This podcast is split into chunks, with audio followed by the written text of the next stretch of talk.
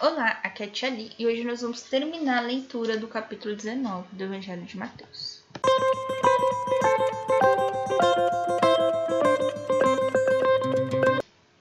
Bem-vindos aos Novenáticos Kids e hoje nós vamos terminar a leitura do capítulo 19 do Evangelho de Mateus. Estamos reunidos em nome do Pai, do Filho e do Espírito Santo. Amém. Santo anjo do Senhor, meu zeloso guardador, se a ti me confiastes a piedade divina, sempre me rege, guarde, governe e ilumine. Amém. Pois muito bem, vamos concluir aqui a leitura a partir do versículo 16. A gente vai falar da, da parábola do jovem rico. Parábola não, fato, né? Do jovem rico. Um jovem aproximou-se de Jesus e lhe perguntou: Mestre, que devo fazer de bom para ter a vida eterna? Disse-lhe Jesus: Por que me perguntas a respeito do que se deve fazer bem? Deve fazer de bom. Só Deus é bom. Se queres entrar na vida, observa os mandamentos. Então, quando ele fala observa os mandamentos, é aquilo que a gente vinha falando ontem, né? Da gente é, cumprir com os dez mandamentos, né? Porque se a gente descumpre um dos dez mandamentos, a gente está em pecado grave, gravíssimo. Muito bem, então aqui ele fala para o jovem rico observar os dez mandamentos e não cometer nenhum pecado grave. E aí, o jovem rico pergunta quais? E Jesus respondeu: Não matarás, não cometerás adultério, não furtarás, não dirás falso testemunho, honra teu pai e tua mãe, amarás teu próximo como a ti mesmo.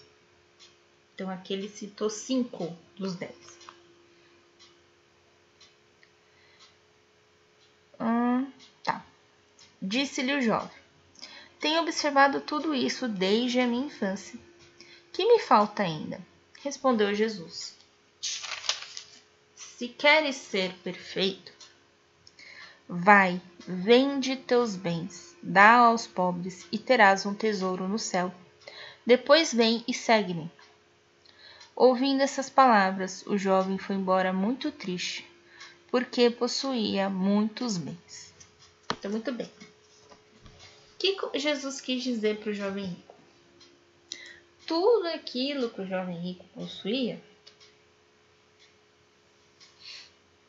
ele teria que vender, dar aos pobres para conseguir o reino dos céus. O que é isso? Isso é ir contra um dos pecados capitais, que é o pecado da avareza. Tá? Lembra que eu falei que existem os pecados? Então, ou seja, a pessoa guarda tudo para ela. E eu não tô falando só de dinheiro, não. Tô falando de sentimentos também.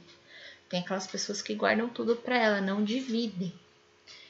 E isso acaba gerando alguns problemas. Então é isso. O que, que Jesus quer dizer? Vende tudo dá aos pobres e segue, ou seja, uh, vende tudo, dá para os pobres, os pobres vão cuidar das coisas dele, ok? Ok.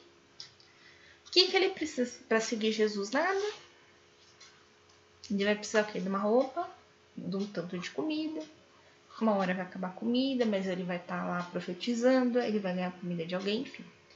Ele fala de tudo e segue-me. Então, nesse sentido, é daqueles que queriam ser discípulos mesmo, que queriam profetizar as nações, etc. Agora vamos pegar aqui o caso do Pedro. O Pedro era casado, tinha filhos, tinha sogra, né? enfim. É, Pedro não podia ser rico, não é que o Pedro não podia ser rico, por exemplo, o Pedro era pescador, então ele ia lá, ele ia pescar. A pesca que ele tinha ele ia sustentar a família dele e provavelmente também os discípulos, né? Ele ia colocar aquilo que ele pescou em serviço dos outros. Então, assim, não é pecado ser rico, tá? Aqui não tá dizendo que o jovem rico está pecando por ser rico, não. Mas é pecado guardar tudo para si.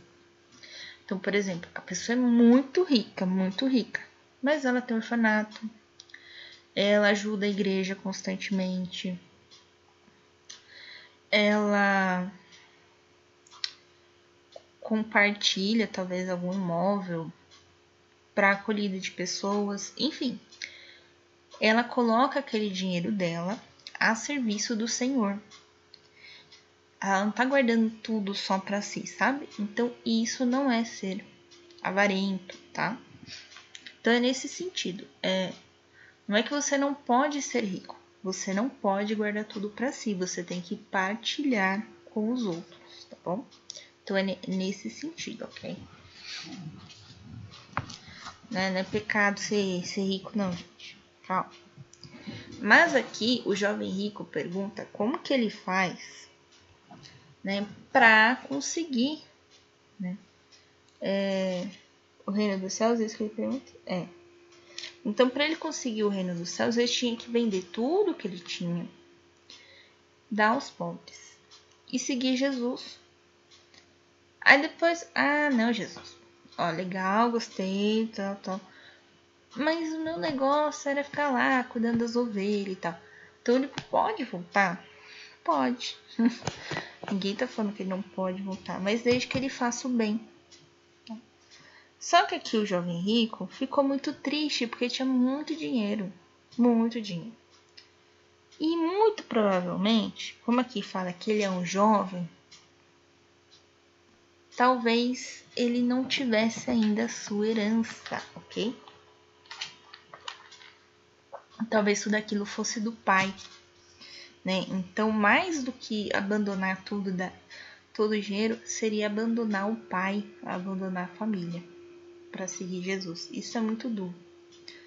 Eu acho que todo padre, toda freira, quando faz essa decisão, né, deve ser uma decisão muito difícil para eles. Deixar a família para trás e seguir. Muito bem. Versículo 23. Jesus disse então aos seus discípulos: Em verdade vos declaro, é difícil para um rico entrar no reino dos céus. Eu vos repito, é mais fácil um camelo passar pelo fundo de uma agulha do que um rico entrar no reino dos céus. Essa parte do camelo eu vi duas explicações. Primeiro, existe uma porta na Israel chamada agulha tá? Ela é como se fosse uma fenda. Então, para o camelo passar, ele tinha que se ajoelhar, se esgueirar e passar. E ele não podia estar com a mercadoria, né? Que naquela época os, os camelos geralmente carregavam a mercadoria para poder passar. Outra é que o camelo era um tipo de, de corda usado pelos marinheiros, né? É, pelos pescadores, pescadores, enfim, a turma que vedejava. Então era difícil é essa corda passar pelo buraco da agulha, tá? Então eu já vi essas duas explicações sobre o camelo e a agulha, tá? O que ele quer dizer? É mais fácil uma dessas coisas acontecerem do que o rico entrar no reino dos céus. Porque para um rico, principalmente aquele que nasceu rico, é difícil largar tudo, né? E ir embora. Ou partilhar tudo e seguir a Deus? É difícil, tá? Muito mais difícil do que o camelo passar ali pela fenda do muro de Israel, ok? Continuando. A essas palavras, seus discípulos, pasmados, perguntaram: Quem poderá então salvar-se? Jesus olhou para eles e disse: Aos homens isso é impossível, mas a Deus tudo é possível.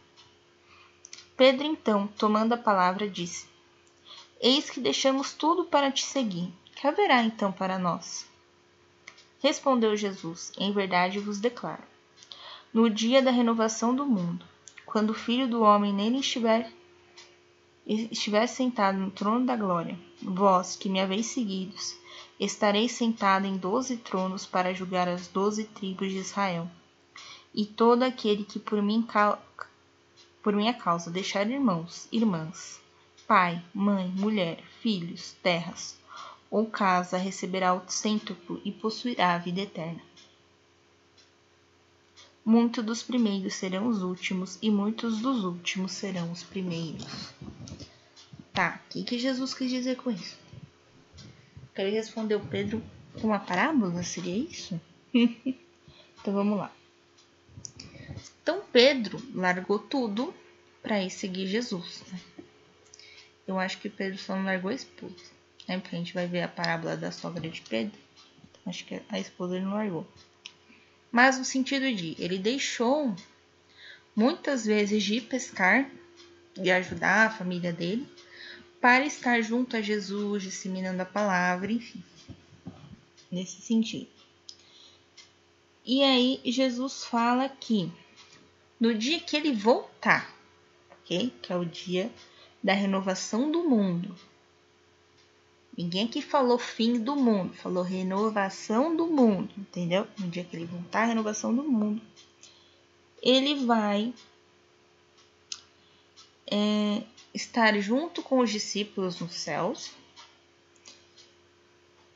e que aqueles que largaram tudo para seguir Jesus eles vão receber cem vezes mais no reino dos céus e vão possuir a vida eterna. Ou seja, se você ficou aqui apegado às suas riquezas e não partilhou, você cometeu um pecado capital, você não vai para o céu. E aí ele fala que ele estará junto com os discípulos julgando a gente no dia da renovação do mundo, ou seja, quando ele voltar, ok? Então é isso. Amanhã a gente começa a ler o capítulo 20. E hoje a gente começa a novena de São Nicolau. Um beijo, um abraço, que a paz de Cristo esteja convosco e o amor de Maria.